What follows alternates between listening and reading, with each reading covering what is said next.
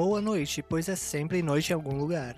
Bem-vindos a mais um Botequim das Trevas, uma edição especial do nosso Darkcast. E na nossa mesa de bar virtual, contamos com a presença dos nossos cronistas Dante e Severino em um bate-papo sobre horror e RPG com as convidadas Renata e Paula do Caquitas Podcast.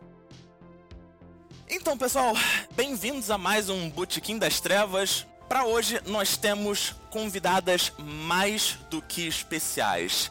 Estamos aqui com a Renata e a Paula do Caquitas Podcast. Antes de mais nada, meninas, muito, muito obrigado por terem aceitado o convite para esse papo. Eu sei que na cena do rolê do RPG Nacional a gente não é grandes coisa ainda, né? Na fila do pão estamos bem lá atrás. A gente também não. Eu, eu nem na fila do pão fico, eu tô de quarentena em casa, eu não sei nem o que, que é, onde é que tá a fila do pão. Vocês têm um podcast em que vocês gravaram o ano inteiro. A gente tem, mas isso é porque a gente é maluca, não é porque a gente tem algum lugar na fila do pão. Exatamente, isso aí, isso aí não quer dizer relevância, isso, isso, isso quer dizer que é a gente sinal é de falta de sanidade. Vocês basicamente viram uma fila, vocês entraram no meio e foda. Isso, isso. Pé na porta. E é isso aí. A gente entrou no final da fila e aí de vez em quando a gente olha, fica olhando no celular e perde o lugar.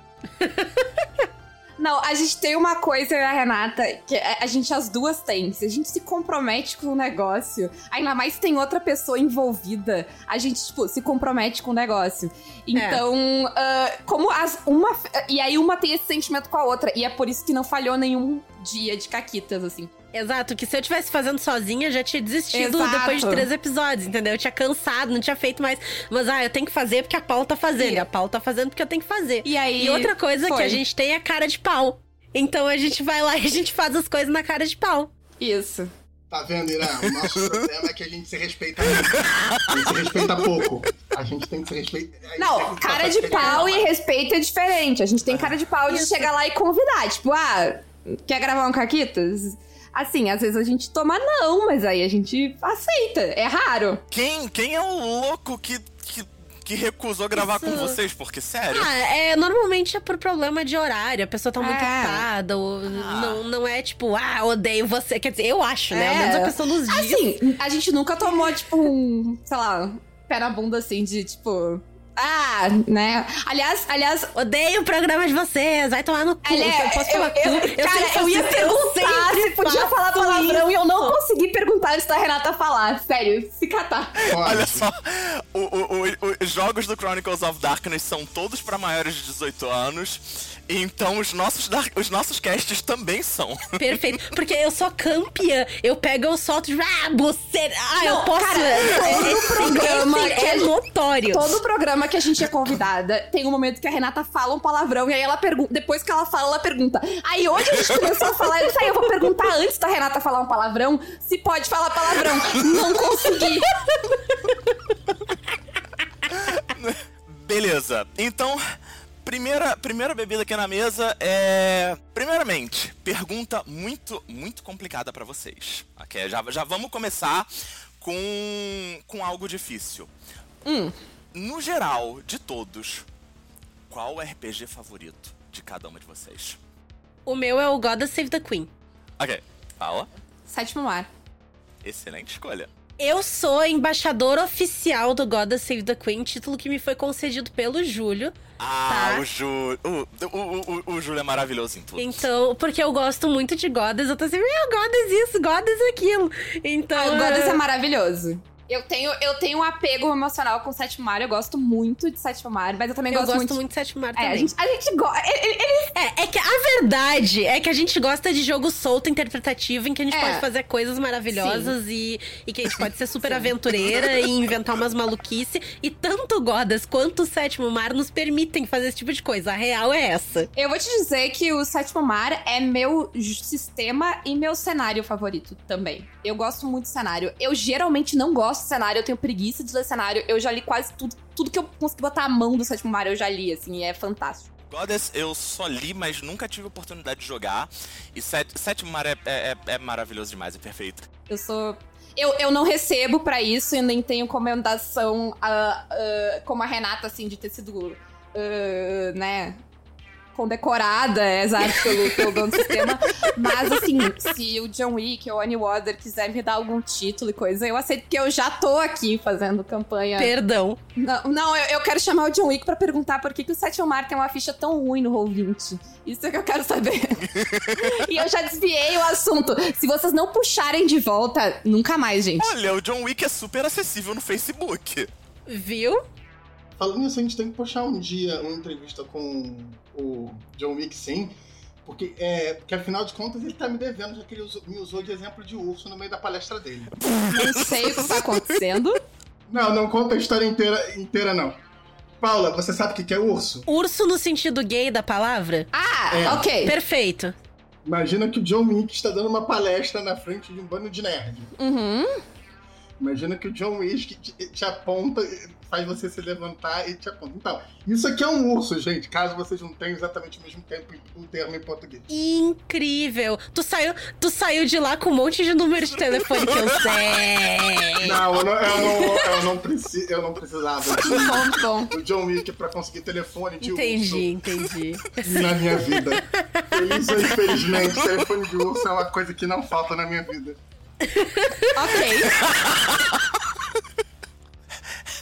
De, depois, fora do cast, é, a gente conversa sobre um lugar muito mágico que tinha aqui no Rio de Janeiro chamado Cine Ideal. Enfim. P posso baixar a segunda dose já, Pedro? Manda. Ou, ou ainda estamos. Manda.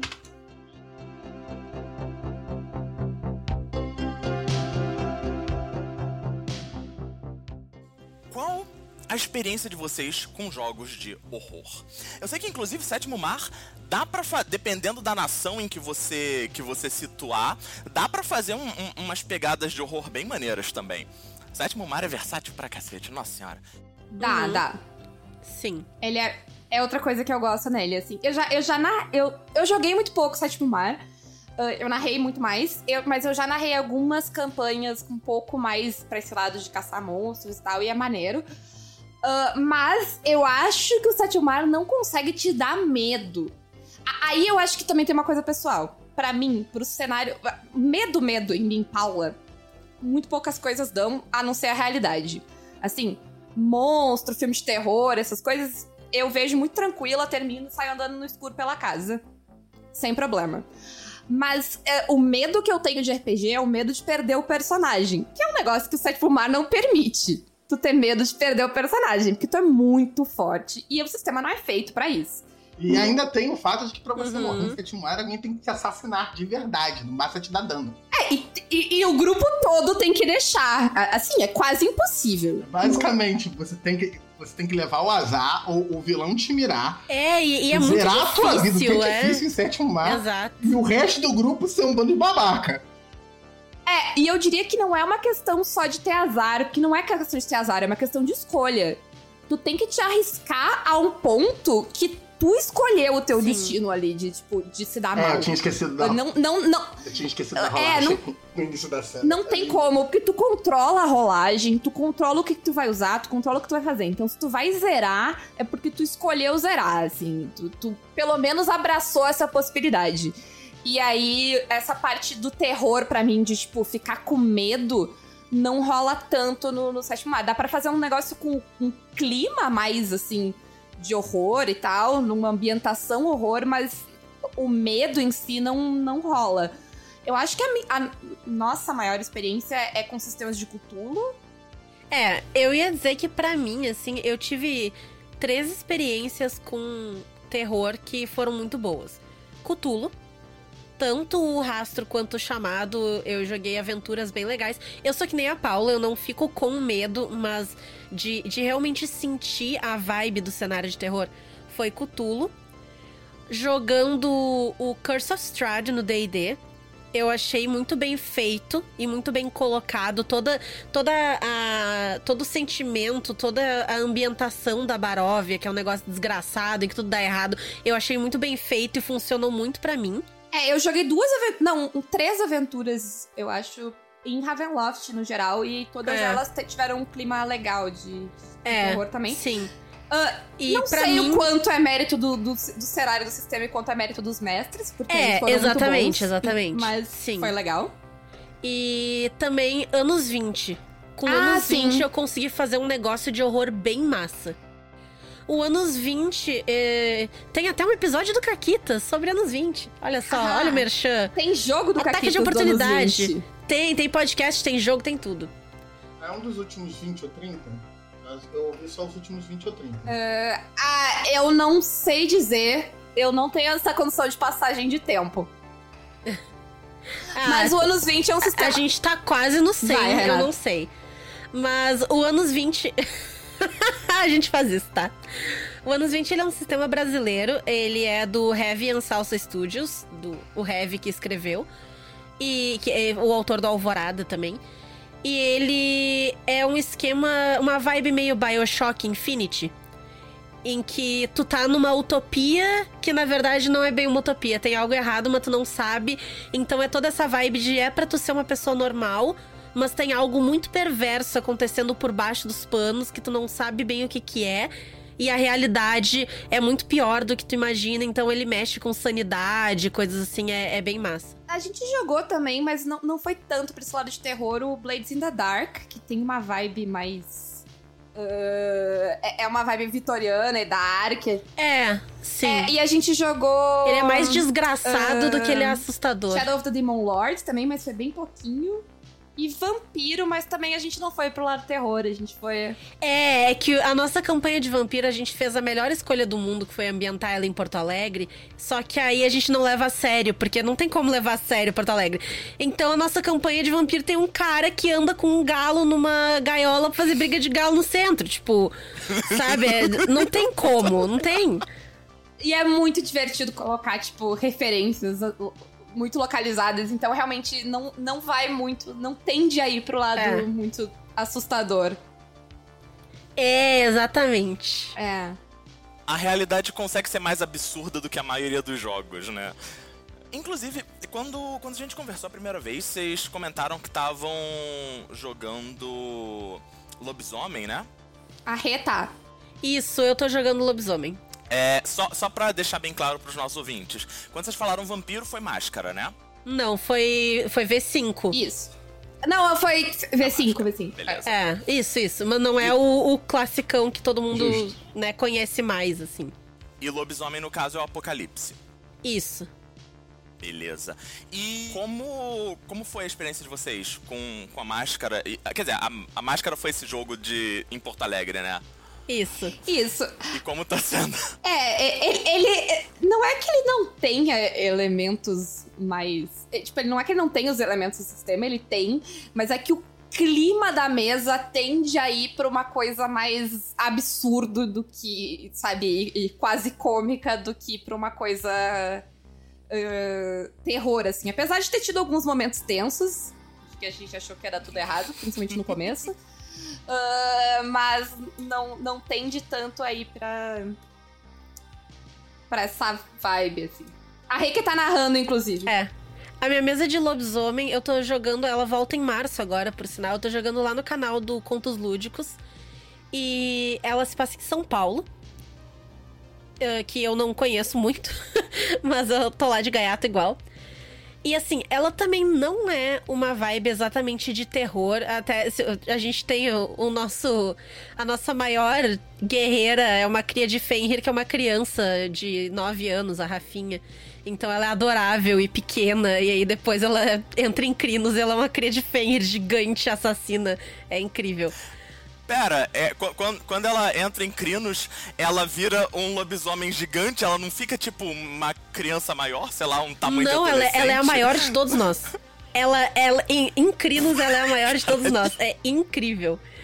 É, e fora de, tipo, na, na forma de Rafinha, ela só quer ir no McDonald's, sabe? Então, também não é, não é um negócio que tem, assim, uma vibe mega séria. Eu até tô fazendo a minha personagem um pouco mais séria. Porque é um roleplay muito difícil que eu tô jogando de PM. Eu sou PM. A, a Renata é conhecida por. Tá. a gente- é, na verdade, a gente, a gente faz um É. personagem que a gente não simpatiza tanto, às vezes. É, exato.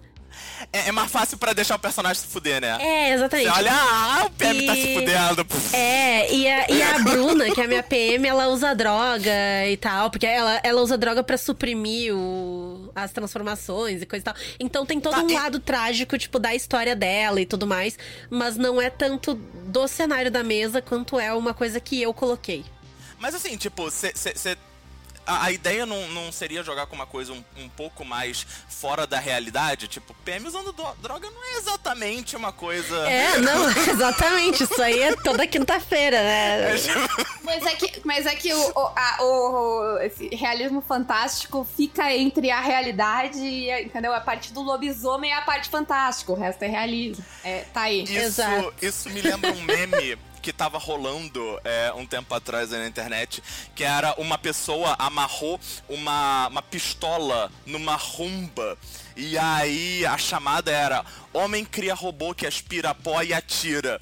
E aí embaixo. Mas isso não é tipo um PM? Ai, ai. Então. Mas, é, ah, mas enfim, eu acho que é um pouco vem. ah, Pra mim, isso, isso é um pouco de, de como eu lido com o horror. ah, que pra mim, a- o horror e o que tá realmente tenso é muito menos de tipo. Monstros e coisas, então, tipo, sei lá, é, é- eu não. Eu tendo a não levar vampiros e lobisomens pra um contexto tão de horror. E eu acho mais fácil levar isso num caso de. de, sei lá, num- numa vibe Cthulhu, onde é muito mais a ideia de. Porque quando a gente joga Cthulhu, a gente quase só joga aventura purista. Quando vai pra uma coisa um pouco mais pulp, pra mim já sai. Já, eu já perco um pouco a noção do horror, assim. Então, quando é muito mais um- uma ideia de algo assustador do que algo assustador de fato, tipo um monstro, uma coisa é mais fácil pra mim de manter o clima, assim. Eh, Eu tenho, eu tenho mais É. dificuldade de, tipo, ter uma criatura, sabe? Tanto, ah, sei lá, em na, ah, na questão de ir pra Ravenloft, o, mais assustador nunca é, tipo, o vampiro. É sempre é mais a história. e- É. Era o que eu ia dizer. É muito mais o fato das pessoas estarem fodidas, de tu não ter recurso, de tu não ter pra onde correr. É mais essa questão. E a mesma coisa no anos 20. Anos 20, ah, a, a situação assustadora, a situação de horror que eu criei não tinha a ver com monstro nenhum. Era, era horror criado por humanos, era gente contra gente, era gente sendo ruim. Então eu acho que a gente vai muito mais pra esse lado. E aí, quando a gente tá no elemento do fantástico, a gente acaba não indo tanto pro terror. Porque a gente tem muito mais medo do que o homem pode fazer do que o que o vampiro pode fazer. Mas aí é uma coisa interessante que vocês estão colocando, que é uma diferença no que vocês falaram mais cedo sobre vocês terem medo, né, sobre o jogo te dar medo, versus o mundo do jogo ser uma Uhum. situação de merda.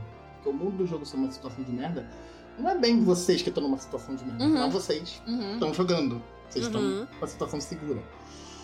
Quem tá numa situação de merda são os personagens.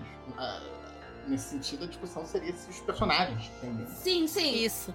Os jogos Sim. Mas, eu, eu- mas o medo. Sim, é que a gente nunca vai ter medo. Nós, eu e a Paula, o jeito que a gente é, a gente nunca vai ter medo. O que a gente vai ficar é tensa. A gente pode ficar tensa com o que pode acontecer. Mas ter medo de depois ter pesadelo ou de tomar susto e coisa, sabe? Não, não é o nosso É, perfil. e aí a, a, a tensão é. Eu, eu, eu fico com medo de perder o personagem, entendeu? Ou do que vai acontecer com aquele personagem. Na- no, no Cthulhu, por exemplo, e no anos 20, uma coisa muito comum é tu ter medo do que tu vai descobrir. Tu vai descobrindo as coisas e tu vai ficando, tipo, aonde vai dar essa história, sabe? O que que, eu, o, o que, que vai ser a resposta Uhum. no final. E as minhas aventuras favoritas é que quando tu des- é tu, quando tu sabe o que tá por trás, é pior do que quando tu não sabia. Sabe? É aí que tá a, a parte tensa pra mim.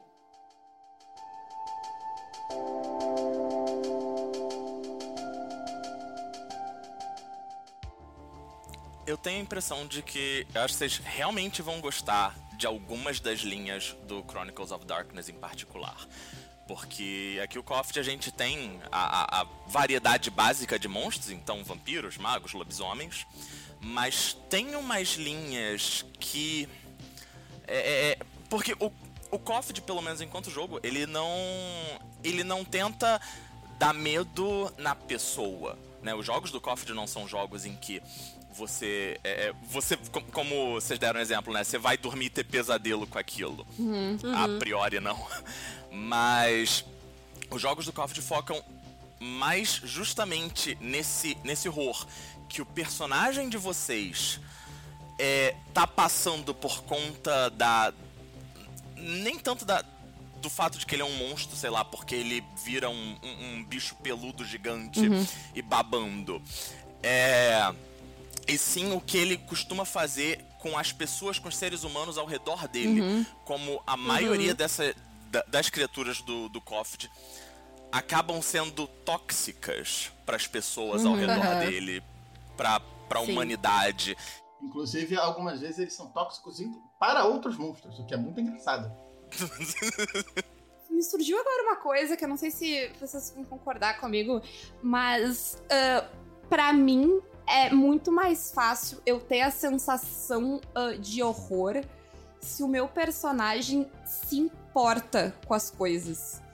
E eu acho que talvez seja a questão do vampiro não ter sido ah, terror pra mim, porque a minha personagem ela só se importa com ela mesma. É muito fácil tu se salvar de coisas quando tu não se importa com os É. outros. Quando tu pode te colocar em primeiro lugar, é muito mais difícil de tu achar o horror pra aquele personagem. Porque ele pode se salvar muito fácil e ele não vai ser afetado por coisas externas tão facilmente.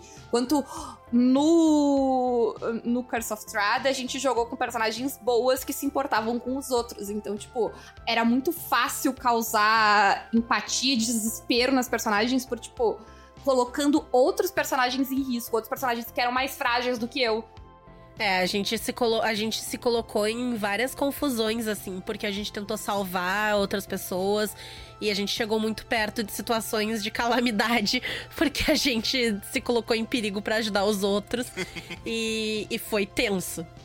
Enquanto a Valentina, a minha vampira da alta sociedade porto-alegrense, Por que que quando tu faz personagem merda, o nome delas é sempre Valentina? Tu tem alguma Valentina em específico? Não, eu não, eu não conheço nenhuma Valentina que tenha, sei lá, mais de 10 anos. Mas é que, tipo, quando eu penso em nome de jovem, eu penso em Valentina. Entendi, entendi. Entendeu? É isso. É, é- é toda a minha, minha gama de nomes de jovem. Se você fizer um menino, ele vai ser Enzo.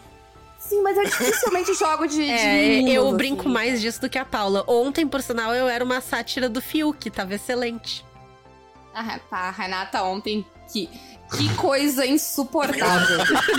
Nossa, eu já odiei essa mesa. Sério, por favor, meninas, vocês precisam fazer, jogar juntas e fazer uma Valentina e um Enzo. Por favor. Tipo, lado a lado. Já me deu nojo. Mas, mas sabe, é muito isso, porque, tipo, eu não. é, A, a Valentina não se importa com ninguém, ela ainda é ela mesma. Então, a não ser que tu coloque ela em risco. a- O único momento que ela ficou nervosa teve uma cena. Porque, a- porque só que a, Vali- a Valentina não se coloca em posição de risco, porque ela se importa muito com ela mesma. Teve uma cena só, Reto, não sei se tu lembra que a gente tava dentro de um lugar lá e que ela Aham. tava em risco de ser pega, de morrer, e aí foi o único momento de desespero, assim, pra mim, por ela. Que todas as outras coisas, na hora que a coisa começou a ficar tensa, ela só virou as costas e deixou o resto do grupo pra se ferrar sozinho. em muitos níveis, isso é um. É um é quase um. Uma proposta, mas é, é um zeitgeist da década de 90, a ideia do personagem que não se importa com o mundo. O, você, te- você tem diversos filmes da época em que, a, a- entre aspas, a graça do protagonista é, o, é o protagonista que, no momento, não, não liga mais pro mundo porque a coisa importante pra ele foi- se foi, ou, ou algo que o valha. O próprio O Sasuke emo, o, o, o- o anti-herói, o, o, o anti-herói lobo solitário, não preciso de ninguém. Eu tenho, deixa eu contar pra vocês, vou fazer um mini parênteses aqui, tá? Porque eu ganhei uma vez uma, uma estatuetinha de um Sasukezinho, assim. E muito tempo depois de eu parar de me importar com Naruto. Tipo, eu via Naruto quando eu era criança. E aí me deram isso e eu já era, tipo, adulta. Porque uma pessoa desconectada com a realidade achava que eu ainda gostava das mesmas coisas que eu gostava muitos anos atrás. E aí eu recebi, mas né, enfim, bonita, bem feita, a estatuetinha. E eu uso ela como troféu pra Ed Lord em mesa de RPG. Então tu tá te comportando como Ed Lord. Tá aqui, ó. É o troféu Sazuquinho que eu chamo. O, e aí, nesse sentido, é interessante também os jogos que vocês, deram exemplo, porque, por exemplo, o Sétimo Mar, uma das graças dele é que ele obriga o personagem a se importar com o cenário de uma forma ou outra.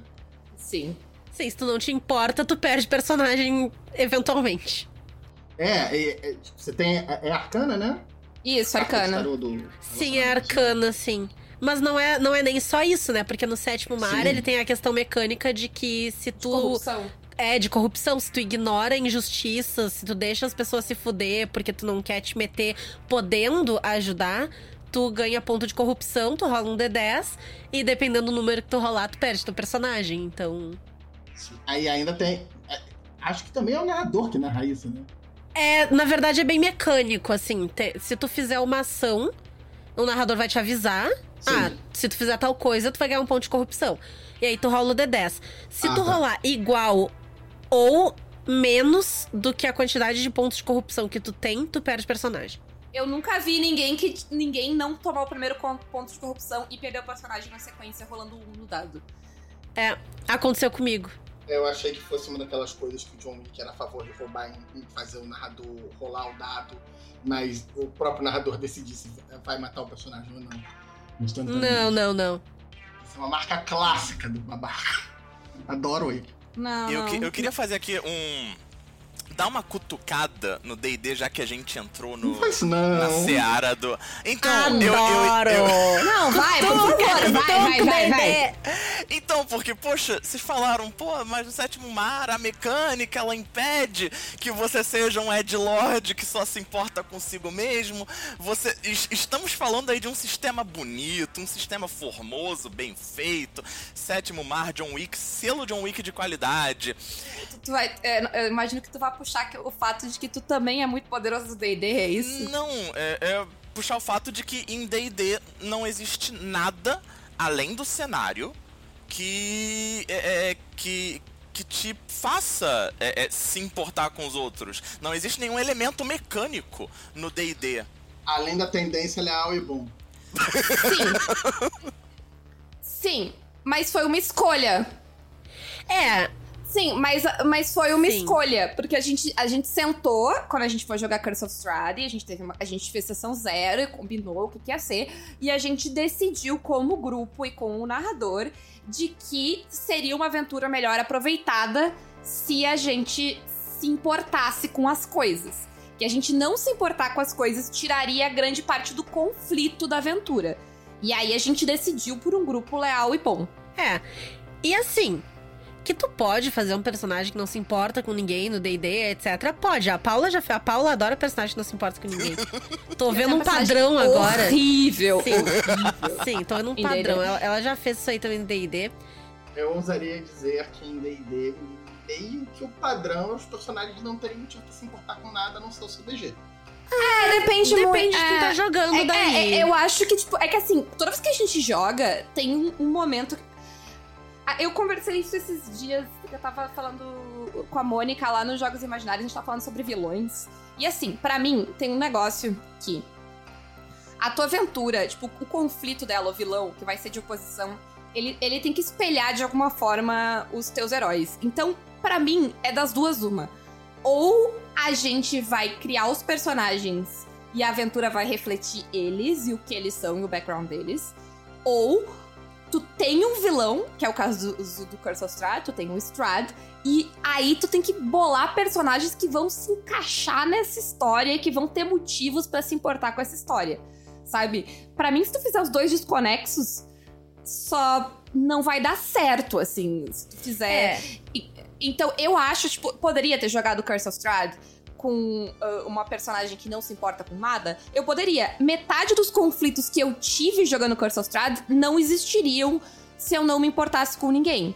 Ele- Sim. Inclusive, eu não teria nenhum motivo pra ir contra o Strahd. Eu podia chegar lá e bater um papo com ele e dizer, tá, o que que tu quer pra me tirar daqui? Porque eu só quero ir embora daqui. Sim. Ou talvez eu até achasse bom estar lá nesse lugar ferrado que eu podia explorar os outros. A, a Miriam, talvez ela. A, a, a Miriam ia, Ia querer ser noiva do Strad, né? Ela Óbvio, queria óbvio ser- que ela ia querer ser noiva. ela ia que certamente, nojo. a Miriam é a minha personagem horrível. A Miriam certamente aceitaria ser noiva do Strad se ela pudesse ser rainha da Baróvia. Ela chuparia a alma da Tatiana pra dentro dela. Mas assim, ó, fácil. Porque a Miriam não se importa. E aí, tipo, não teria graça jogar, sabe? Porque o conflito da aventura é um conflito que, que existe quando tu se importa, quando tu quer salvar os outros, quando. É. Quando é, tu tem decisões difíceis no Curse of Strahd, se tu se importa, porque tu vai ter que decidir. A gente teve várias entre, tipo, vai ser a tua vida em risco ou a vida das pessoas, quem tu vai salvar. Isso É. não existe se tu não se É, importa. mas o Curse of Strahd ele ainda tem um porém que é muito bom. Que o Strahd ele é um ótimo vilão porque ele é um fuckboy. né? Ele é, Ele é um ele é, ele é vilão um homem escroto que não sabe mulheres. ouvir não. Então, assim, se tu é um- uma, uma mulher jogando Curse of Strahd, tu te identifica muito, muito com a Irina. Ah, mas assim, Porque, ó, tu, porque tu, tu já passou por aquilo ali, entendeu? Tu já viu aquele cara. Aquele cara é, o, é, é, sei lá, o, o Júnior que mora aqui duas casas pra baixo, que ficou te enchendo o saco dois anos atrás, num verão que não. Sabe? É, ele existe, ele é, ele é aquele cara que acredita na friend zone, sabe? E assim, e então assim, ele é um ótimo vilão porque ele te dá raiva. Na hora que tu vê. O que tá acontecendo, ele te dá raiva instantaneamente. Então, mesmo que eu fizesse um personagem que não se importa com ninguém, eu ia, eu ia querer matar esse escroto. Sim, E Entendeu? eu acho que tem. É, tipo, o nosso grupo, eu nunca vi um grupo odiar um vilão tão rápido quanto o Strad. A gente odiou o Strad à primeira vista, assim. É, a gente não tinha nem visto vista. ele. Quando, aham, quando a gente descobriu o que ele tava fazendo, a gente entendeu quem ele era. A Irina contou dele e todo mundo odiava o Strad. E eu acho que É. o terror do Strad também é. Porque o, o terror que ele causa. Se, se- um- em, em um grupo de mulheres, ele é muito óbvio. O cara que inferniza todo mundo porque a crush dele não quis ele é muito real, gente. Apesar de, apesar de. Por isso que, tipo, mesmo sendo um vampiro, num negócio mega fantástico, é muito real. É.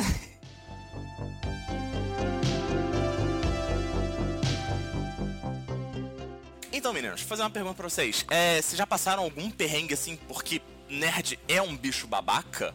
É, o, o- o- o- vocês já jogaram com um Strade do lado de vocês? Não. Mas isso é porque eu sou muito privilegiada. É, E porque eu tenho a impressão que se um Strade jogasse do lado de vocês, vocês iam jogar ele pela janela. tem isso. Tem isso. Então, mas assim, gente, a verdade é que se tu, se tu é uma menina nerd, tu já passou por pelo menos uma de duas experiências. Que ou tu é unicórnio, ou tu é um dos caras.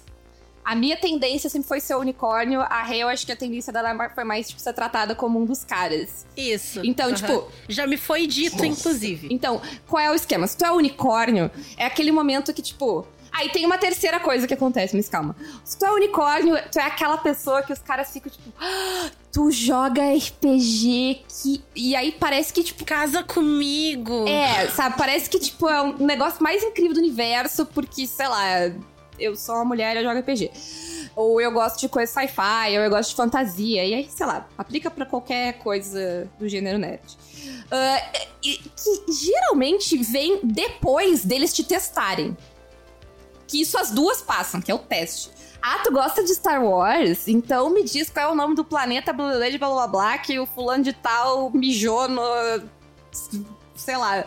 No livro X da trilogia blá blá blá, assim, que ninguém leu, só ele, ele acha que é importante todo mundo saber.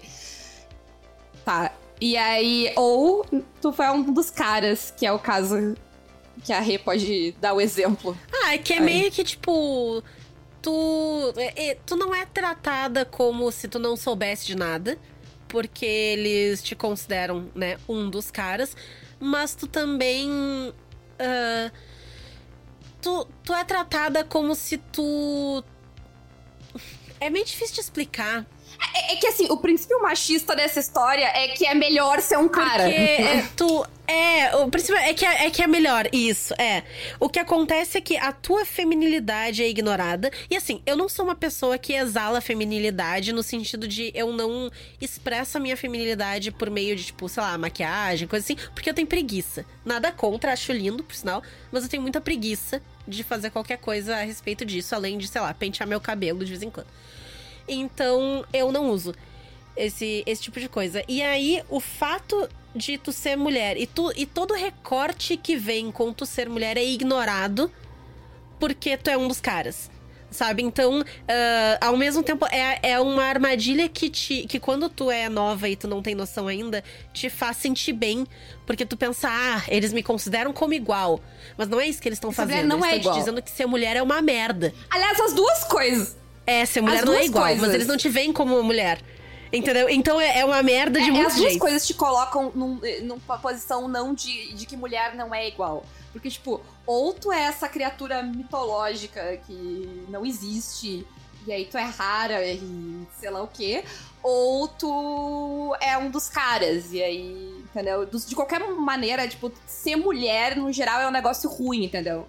É. E aí, é Isso, aí, tem, enfim, ah, tem um, um, um teórico que eu sempre, eu sempre gosto de falar dele.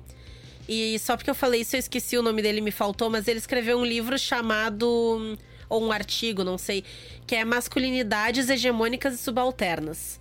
É Michael alguma coisa. Enfim, eventualmente eu descubro o nome do cara. E ele fala justamente de que quanto mais masculino tu for, melhor tu é considerado, né, digamos assim, na, na, na cadeia alimentar, na pirâmide do privilégio. Então, quanto mais masculino tu for, melhor, entre aspas, tu é considerado. Por isso que uma ofensa, entre aspas, para um homem é ser afeminado, porque tu tá mais próximo de uma mulher. Então, tem. Sabe, é, é- é nessa vibe aí. De acordo com os poderes do, a, a da minha arcana Google, é Michael Kimmel. Achei aqui a, a produção simultânea de masculinidades hegemônicas e subalternas. É esse mesmo. É. Isso. Esse mesmo, Michael Kimmel. Esse cara.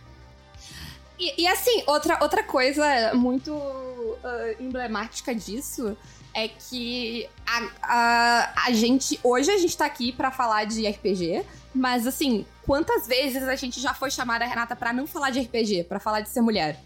Sim, várias. Inclusive, essa semana aconteceu. Inclu- quantas vezes vocês foram chamados pra falar algum assunto porque vocês eram homens? Eu não sei. As únicas pessoas que eu conheço que tiveram essa experiência é o X, o Pug e o Porque Caso, a gente porque chamou. a gente providenciou eles. Aliás, desde que a gente fez o programa 50, a gente Diminuiu, abaixou diminuiu. consideravelmente a quantidade de RPG sobre. Eh, de podcasts. Como é ser mulher no RPG? É, porque, tipo, é, é normal, assim, as pessoas nos chamarem pra isso, e muito pouco normal as pessoas nos chamarem pra falar de RPG. eh, Quando elas pensam, quando elas bolam temas assim, ah, É. vamos falar de. As pessoas não fazem. É, as pessoas não fazem que nem vocês fizeram hoje, tipo, ah, vamos falar de horror. É, Não, elas fazem, vamos falar de mulher no RPG. Isso, porque quando elas pensam, vamos falar de sétimo mar, a gente, ah, vou chamar esse cara que entende de sétimo mar? Porque só homens entendem de RPG. Pelo amor de Deus, eu já tô que. Eu, eu- sério, eu, eu, tava, eu tava querendo chamar vocês pra jogarem Coffee, mas eu tô aqui seco pra jogar Sétimo Mar contigo narrando. Pelo amor de Deus. Você tá Tu acabou Paula. de não, falar as não, palavras não, não, mágicas. não, não, Paula não, tá pro não. ouvido, Paula tá pro Não. ouvido. Te Não, porque eu, controla. eu fiz um acordo comigo mesma. Tá, eu tô narrando três mesas de de sétimo mar. Tá, nesse momento. Ah, e eu vou jogar uma agora porque eu intimei um dos jogadores a narrar pra mim e ele aceitou. e aí eu vou jogar, vai ser uma campanha curtinha porque eu não tenho agenda. Vou jogar mais nada nessa vida. O RPG tomou conta da minha vida, mas eu não posso mais narrar sétimo mar. Não, não, eu não vou cair nessa. Eu, eu- desculpa, eu esqueci de avisar o, o Irã, depois de ter ouvido o podcast de vocês, pra não falar sobre você narrar Sétimo Mar. A Paula, a Paula tá em casa agora tremendo, assim, ó. É, ela tá ali, ela, ela tá se amarrando na cadeira nesse momento. Deixa, deixa- deixa eu fazer alguns comentários é, paralelos aqui. É, o, o, o primeiro que, pelo, pelo que eu já, já vi conversando com, com alguns colegas, né? Parece que, tipo, o, o pessoal. É, o pessoal negro do RPG Nacional também, 9 em 10 é chamado para falar da experiência de ser negro e não para falar de RPG. Isso, aham. Uhum. Isso, e, e o pessoal trans também é Pois chamado como é ser uma E pessoa pessoa- trans no RPG. E as pessoas Todo, gays, literalmente pessoas todo lésbicas, vale. Cara, Isso, se tu não é, se tu não é um homem branco hétero cis, tu é chamado pra falar como é que é a tua experiência no RPG, sendo a minoria X. É. É isso. Exato. E a segunda coisa que é, tem, tem uma pergunta que veio, inclusive, do próprio Severino, que é como vocês lidam com a questão de agência nos jogos? E mais e aí, é, se possível, se, se isso já aconteceu em alguma dessas experiências de, de, jogos de horror que vocês tiveram, essa coisa de tipo roubar a agência do, do teu personagem, seja um Crinos completamente descontrolado, um frenesi de vampiro, um controle mental aleatório num D&D. Como, como vocês lidam com isso? Cara, assim, ó. Posso, posso ser categórica, Renata? Vai lá, vai lá. Mas se tu precisa tirar a agência do teu jogador, tu é um narrador merda. É. Que é só assim que tu consegue tirar terror, dar terror, se tu vai tirar. É. Porque assim, ó. Primeira vez que a gente viu o Strad, Renata, o que, que aconteceu com a tua personagem? A minha personagem falhou num teste de controle mental. E. Uhum. E o narrador tomou controle Não, o que ele me disse foi: a ordem que ele te deu foi me traz a fulana. E aí eu interpretei como é que eu trouxe a fulana. Exato. Entendeu? Porque assim, quando tu tá jogando RPG, e agora eu vou narrar. Eh, eu já joguei. Eu gosto muito da história de Curse of Strahd, tá? Eu, eu joguei uma vez, tô narrando uma e já vou começar a narrar uma outra vez pra um outro grupo. Porque eu acho uma história muito boa de narrar. E então eu fiz um formulário de consentimento e gatilhos e eu mandei pro grupo. E eu falei: ó, é uma aventura que tem personagem que tem controle mental tá? Vocês estão ok com isso? Ou então, se não tiver, eu vou mudar, eu vou adaptar, enfim, fazer. E o pessoal está ok, desde que possam interpretar o próprio controle mental. É a mesma coisa num cenário de lobisomem. Ah, tu falhou ali a rolagem e tal, não sei o que, tu tá em crinos descontrolada. Beleza. Tudo que a pessoa que tá narrando tem que me dizer é que eu estou em crinos descontrolada. O meu descontrole, quem vai narrar sou eu. E outra, sendo honesta, eu vou me fuder muito mais do que qualquer narrador me fuderia. Tá? Sim. Porque é. eu, eu gosto, eu gosto e de. E eu não me importo de tomar no meu cu com um personagem. Na vida real a gente fala em outro momento. Mas é, eu. ok. não consigo. Eu. Uh, até perdi o fio da minha. É, Sabe, mas é, o que eu gosto, eu gosto de, de interpretar, não importa pro bem ou pro mal pra minha personagem, sabe? Eu gosto de interpretar.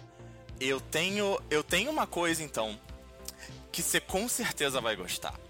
Porque no nosso queridinho Chronicles of Darkness, você pode optar de livre espontânea vontade é. por uma falha crítica em, em troca de XP.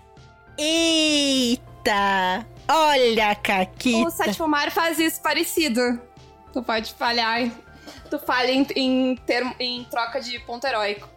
Mas o Call of Cthulhu tem um negócio de controle parecido que eu geralmente uso, mas aí os jogadores têm que também me liberar de, de fazer. Que é quando tu perde sanidade, tu perde um, uma ação, é um segundo de ação do narrador, que o narrador descreve, sabe? Uh, isso eu geralmente faço de tipo. E, mas é que são coisas muito simples, tipo, dar um grito, disparar uma arma, derrubar um negócio no chão, sabe? Uh, que, que ajuda a ter um. um uh, tipo, sabe? Dar essa, essa, sensa, é, dar essa sensação de medo. mas é como a Renata falou, tipo, é um contrato que tu tem com os teus é. jogadores, de que tu vai fazer e que eles confiam em ti para também não escrotizar uh, nesse sentido. E outra coisa que eu não gosto é narrar. Uh, eu não narro o sentimento do personagem. Eu narro a sensação e a ideia que o ambiente passa, sabe? Tipo, ah, é um clima assim. Quem me diz como reage, quem me diz como o personagem vai interpretar é o jogador. E é legal porque eu já usei. Tipo, essa parada de controle mental, eu já usei brecha nisso. Tipo, a, eu, a minha personagem sofreu controle mental e eu precisava atacar os meus amigos. Essa era a ordem. Eu, eu só poderia atacar um dos, um dos, meus aliados. Eu achava que eles eram. Tipo, era isso, sabe? Tu precisava atacar essas duas pessoas. Uh, e o que eu fiz era DD, eu dei haste pros dois, porque nada me impedia de dar buff, eu só precisava atacar eles. Uh, e na minha segunda ação, uh, eu. Na ação seguinte, eu dei fireball na sala toda. Eu incluso, eles ah. inclusos, inimigo incluso. Eu tava atacando eles. É, e assim, já aconteceu comigo de uma pessoa tá narrando e violar a integridade de um personagem meu no sentido de fazer algo que eu não teria feito. De pegar o controle do personagem e tentar. E, e, eu não vou dizer que a pessoa fez, mas a pessoa tentou fazer algo que eu não teria feito. E aí eu falei: não, não, não. Isto não acontece. O que aconteceu é o seguinte, e eu narrei, e a pessoa aceitou. Se a pessoa não tivesse aceitado, eu tinha levantado e saído da mesa. É, eu acho que assim, quando existe troca de quem vai narrar o teu personagem, isso tem que ser me... isso tem que ser descrito de forma mecânica, no sentido de ah, outro personagem vai narrar este momento aqui agora, sabe? Então, tipo, isso tem que estar tá na mecânica. No Call of Cthulhu está na mecânica, tipo, ah, quando acontecer isso, o narrador vai narrar uma ação do teu personagem. Uh, quando, e tem diretrizes, sabe? Tipo, tem exemplos de como é isso. Ou ontem mesmo a gente tava jogando Confinados, que é um dos jogos que, que ganhou a RPG Jam. Uh, e aí tem um momento que, sei lá, outro jogador narra essa cena e como ela acontece dessa forma. Tem que ter diretrizes muito claras e tem que ser uma coisa que todo mundo tá de boa, porque senão é complicadíssimo, assim. Eu acho, a, a, essa questão. A chance de dar errado é muito, é muito alta. É.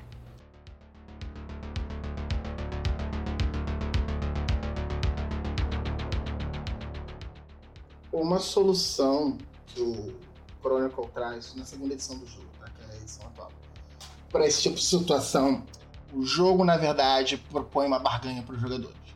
Toda vez que você toma um controle mental, uma, um, um sentimento que toma o personagem, esse tipo de coisa, que deveria ter impacto tanto no roleplay quanto em termos de facilitar ou dificultar determinadas ações, o personagem toma uma condição. E aí, essa condição é sempre tem um, quase sempre vai ter um efeito mecânico de interpretação que é um guia para o jogador para saber o que está acontecendo, né? E um, uma situação de resolução da condição. Que é algo que se o jogador fizer, se o personagem fizer, o jogador ganha XP por isso e o resolve a condição, o efeito cessa. Então, por exemplo, um efeito de aterrorizante pode gerar a condição que é, você tá, o personagem está aterrorizado. No momento em que o jogador pedir uma falha automática numa ação, devido ao medo, ele resolve a condição. Uhum. Você também tem condições como, por exemplo, culpado, que é você toma penalidade em testes sociais, porque você está se sentindo culpado. Uhum. E quando você confessar o seu crime para alguém, ou você é, ressarcir o motivo pelo qual você está culpado, você remove condição. Normalmente uhum. XP. isso é legal, e isso é ok, porque isso tá me dando uma coisa bem genérica e abrangente em que eu posso fazer de acordo Sim. com a interpretação do meu personagem. E se eu não quiser fazer, eu não vou fazer. E não vou tirar a condição, sabe? Mas o, o importante é isso, o importante é tu manter a agência. Porque, porque é uma coisa muito séria. E a gente falou mais cedo hoje que o que nos assusta é o mundo real e tal. E tu perder a tua agência no mundo real é uma das piores coisas que pode acontecer contigo, assim. Sabe? E dependendo de do grupo social onde tu tá inserido, isso é mais comum ou menos comum, e quanto mais comum for, pior vai ser pra ti no RPG. É. E eu acho que talvez é o motivo pelo qual alguns homens brancos héteros cis com todos os privilégios do universo, não vão uhum. ter tanto problema assim em perder a sua agência, porque não é uma experiência que seja do convívio deles. Eles não sabem o que significa perder a agência de verdade. Eles nunca passaram por isso, sabe? É, não que, sei lá, não tenha, né, homens dessa categoria que possam ter passado por situação assim, mas é muito mais raro do que outros grupos uh, mais minoria. Exatamente. Eu ouso dizer que nunca passou e nunca teve empatia por alguém que passou, né? Porque tá foda.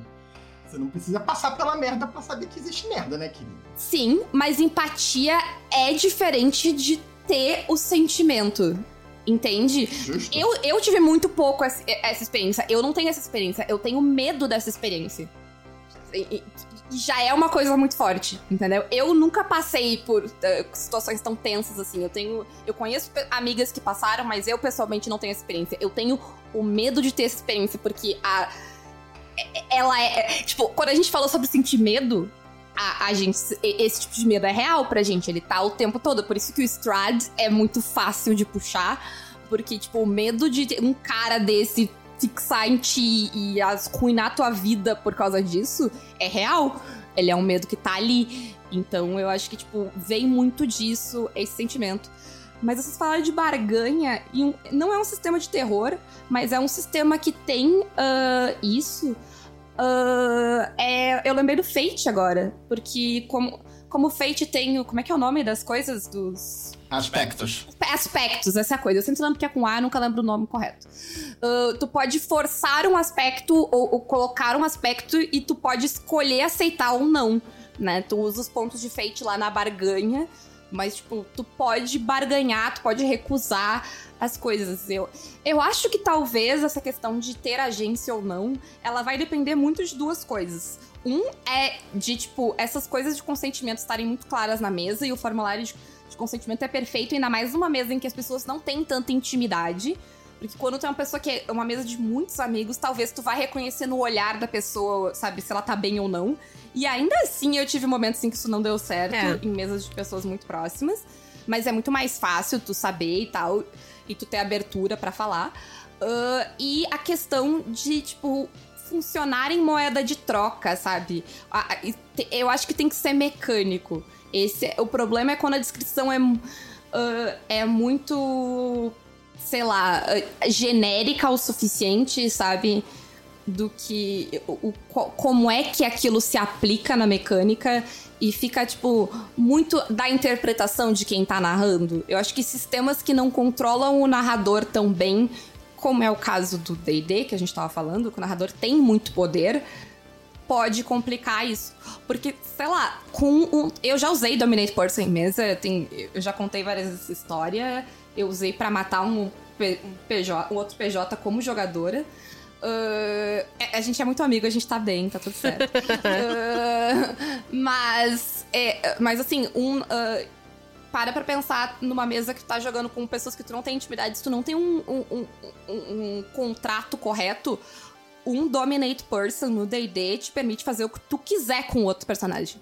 Se tu usar Dominate Person em um outro personagem, é, literalmente tu pode fazer o que quiser, tu pode fazer o personagem se matar. Não tem nenhuma limitação. Se ele falar- falhar no teste, quem dita a ação dele é a pessoa que castou o spell. Ah, os famosos save or die. Então, esse tipo de spell, se não tem um contrato bom na mesa, o estrago que ele pode fazer é muito grande. Porque ele, dá muito poder, ele dá poderes ilimitados se a pessoa falhar no teste. E eu vou te É. dizer mais, quando eu usei, eu garanti que a pessoa não ia passar no teste, porque era um teste quase impossível dela passar. Ela tinha que tirar 20 com desvantagem. Nossa senhora. Então, sabe, é, é- é esse tipo de coisa aí. Não que não possa acontecer, eu acabei de citar que aconteceu, mas vai depender daquela questão que a gente fala de mesas seguras, de coisas que estão muito bem acordadas e. Né, e discutidas previamente, ou se não tão discutidas previamente, a mesa precisa parar pra isso ser discutido e seguir, sabe? Porque é tenso. É. E isso é sempre muito importante. Esse, primeiro lugar, esses formulários de consentimento, eles devem ser entregues para as pessoas que vão participar da mesa e eles devem ser feitos de forma anônima. Gente, formulário do Google pode ser preenchido de forma anônima, tu não precisa botar teu e-mail, teu nada, tá? Então, faça um formulário do Google, porque, ok, entregar ele, né? Agora que a gente tá jogando tudo virtual, tu entregar ali a pessoa te mandar o arquivo de volta, tu sabe quem foi que te mandou sabe? Então, ele não tá anônimo e pode ser que a pessoa não queira compartilhar alguma coisa assim tão explicitamente e tudo mais, né? Ainda mais se tu não é tão próximo das pessoas. Então, mandem o questionário e depois esclareçam pra mesa. Tá? Porque as pessoas têm, ah, têm gatilho, têm fobia, tem, é, eu ia dizer, sabe? tem questão de fobia também, que é bem sério. É, Que a gente acha, tipo, ah, não, mas não tem na- nada, nenhuma das sim, fobias o que, que normais. aconteceu na tua mesa aquela vez? Eu já vi duas coisas. Eu já vi gente falar que tem fobia de, ah, de pássaros, que é um negócio que eu jamais ia chutar que alguém teria fobia. E a pessoa tinha. Ah, e chão de vidro. Chuva também, eu já vi. Já joguei com pessoas que tinham medo de chuva, de, tipo, fobia mesmo. Porque, ah, a pessoa ter medo do negócio é de boa. Não tem problema. O problema. Mas quando a pessoa tem fobia, a Ré, por exemplo, tem fobia de cobra. Se mostrar a imagem de cobra, ela, Uhum. ela fecha os olhos na hora e, tipo, ela tem uma reação física à, à coisa, não é? Não é zoeira, sabe? Sim. Tipo, eu tenho medo de aranha, mas eu, com- eu se tiver uma aranha no meu quarto, eu não saio correndo, não me jogo da janela, é, sabe? Eu não vou paralisar. Eu posso ver foto de boa, eu não gosto, mas eu consigo ver e lidar. É diferente, então eu- essas coisas tem que estar. tu não pode chutar, sabe? Porque, sei lá, cobra e aranha, tu meio que pergunta se tem na aventura. Já é meio normal tu perguntar, porque tu sabe que grandes chances É mais de comum, ter. né? Mas pássaro. É, são, Chuva. são monstros clássicos, né? Tipo um Yuan Ti, uma aranha gigante. É. Tu meio que já sabe e pergunta. Então, e, aí- e, e tem a extensão da fobia também. Tipo, a Rei, se eu descrever uma cobra, ela não tem problema. O problema é se, ela, se eu tiver uma imagem, se eu for muito gráfico no Uhum. negócio. Se tiver som, mas aí a, a descrição genérica não é um problema. Então, tem isso aí também. Eu numa mesa minha, que eu tava começando uma mesa de Vampiro Hacking, e Vampiro Hacking lida com algumas coisas de umas formas bem intensas, ele lida muito com os personagens sendo, serem tóxicos uns com os outros, porque a sociedade dos vampiros é extremamente tóxica. Para vocês terem noção do que o livro tá fazendo nesse sentido em termos de metalinguagem, os poderes de vampiros no Vampiro Hacking, eles não têm alvo. Nenhum dos poderes diz, ah não, o alvo tal, o sujeito tal, não ele, todos eles têm vítima. A vítima do poder acontece isso com ela. Então, Aham. é, é- a- o, o muito mais do que as pressões pessoais sobre vampiros, sobre ele ser um monstro, né? A questão da fera, a questão de beber sangue. A sociedade em si estimu- é, comeu a ideia de não, a gente é full babaca, a gente tem que ser babaca. Porque senão, se deixar de ser babaca, a gente não é vampiro. Uhum. E, então tem isso muito forte. E aí uma coisa que eu fiz foi a. No caso, era uma mesa em que boa parte das pessoas eu conhecia, apesar de metade da mesa não.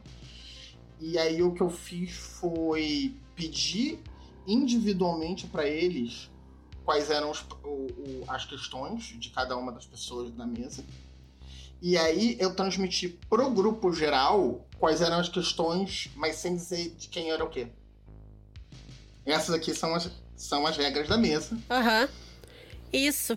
E a Aham, outra coisa que eu faço também, que eu gosto de fazer, é tanto o uso da carta X quanto um momento de debriefing pós a sessão.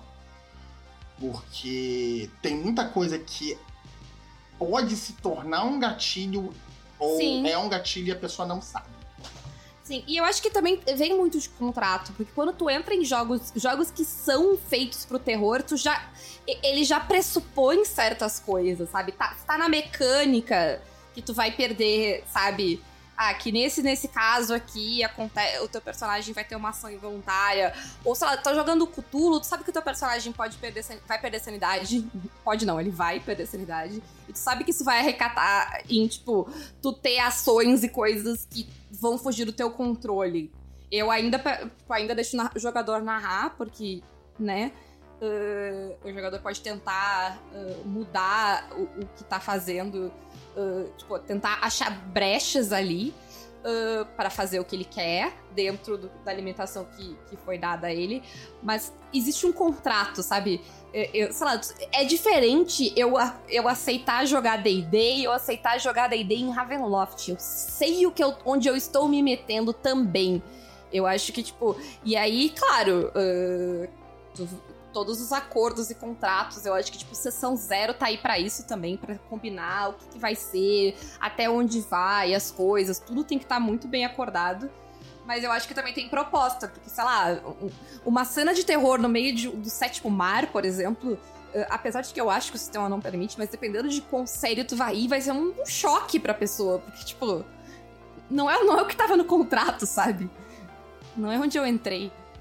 Gente, é, falando em contrato, infelizmente eu vou precisar exercer aqui meus, meus poderes de, de arquimago do canal e sinalizar que a gente já tá se encaminhando para o encerramento, né? Mas antes de fechar, fica uma última pergunta.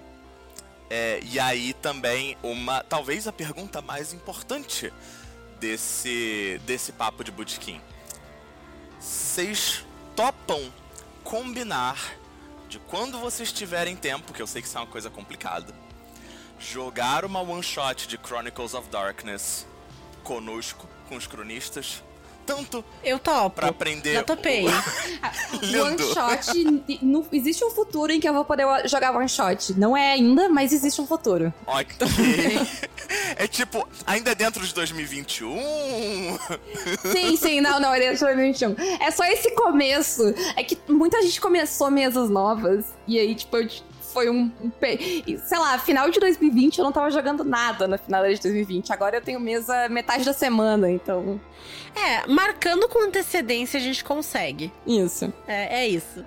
Em- embora eu sei que dá pra talvez tentar marcar com, é, com vocês individualmente, né? Tipo uma one shot com a Renata, uma one shot com a Paula. Seria o mais legal se a gente conseguisse reunir as duas numa one shot. Olha, a Caquita é, é tua, mas tem coragem, nem todo, nem todo mundo tem coragem, né, Renata? É, é verdade. Tem gente que tá se fazendo até hoje pra chamar nós duas pra jogar junta no mesmo negócio, né, Guaxa? Eu acho que realmente vocês duas iriam gostar muito de Devent. Uma, da, uma das propostas de Devent é socar nazistas. Eu sempre gosto de Realmente, eu sempre gosto. Inclusive, é, o, o Prime Video ele tem várias propagandas e a única que eu gosto é a que, me- a que começa dizendo que os nazistas podem ser vencidos, que é a propaganda de Mary in the High Castle. Eu amo esse trecho. Eu nem, nem gosto da série, mas é, é, eu sempre me sinto bem quando eu, eu escuto essa, essa parte. E socar nazistas é sempre É, bom. então, assim, meninas, vamos, vamos manter contato. Queremos também depois chamar vocês pra um episódio do nosso Darkcast e aí estruturar uma coisa mais. Um, um tema mais específico, né? Hoje foi mais um bate-papo. Juro que não vai ser pra falar da experiência de vocês como mulheres no RPG. Não, não, pelo amor de Deus. É, eu, não, eu não vou mais pra esses. A, a, a Rê vai às vezes, porque ela- ela é uma pessoa boa, É, quer espalhar conhecimento pelo mundo. é. Eu, eu não vou mais. Com isso combinado, ficamos por aqui. Agradecemos imensamente a participação de vocês, Caquitas. E espero que a gente possa se encontrar da próxima vez, rolando alguns dados e de preferência socando nazistas. Excelente. Já que não dá pra fazer na vida real, né? Infelizmente a gente tá de quarentena. É. Não vejo hora de tomar vacina pra poder socar nazista. Bom. Bom, então, hora de pedir a conta. É, aqui quem fala é Dante Alighieri, o seu arquimago favorito. Severino. Bom, aqui é a Paula, do Caquitas Podcast. E aqui é a Renata. Quem quiser ver o que, que a gente anda aprontando por aí, só procurar Caquitas Podcast em qualquer lugar. A gente tá por aí em todas as redes sociais. Menos no TikTok. Isso, ainda. A Renata, a Renata promete um TikTok faz seis meses. Cobrem ela. Shhh. E como o bar precisa fechar, chega ao fim mais um Botequim das Trevas. Os links para o nosso blog, página no Facebook, canal no YouTube e servidor no Discord, além do nosso Apoia-se, estão na descrição do nosso podcast. Além, é claro, do link para o Catitas Podcast. Até o próximo Botequim das Trevas.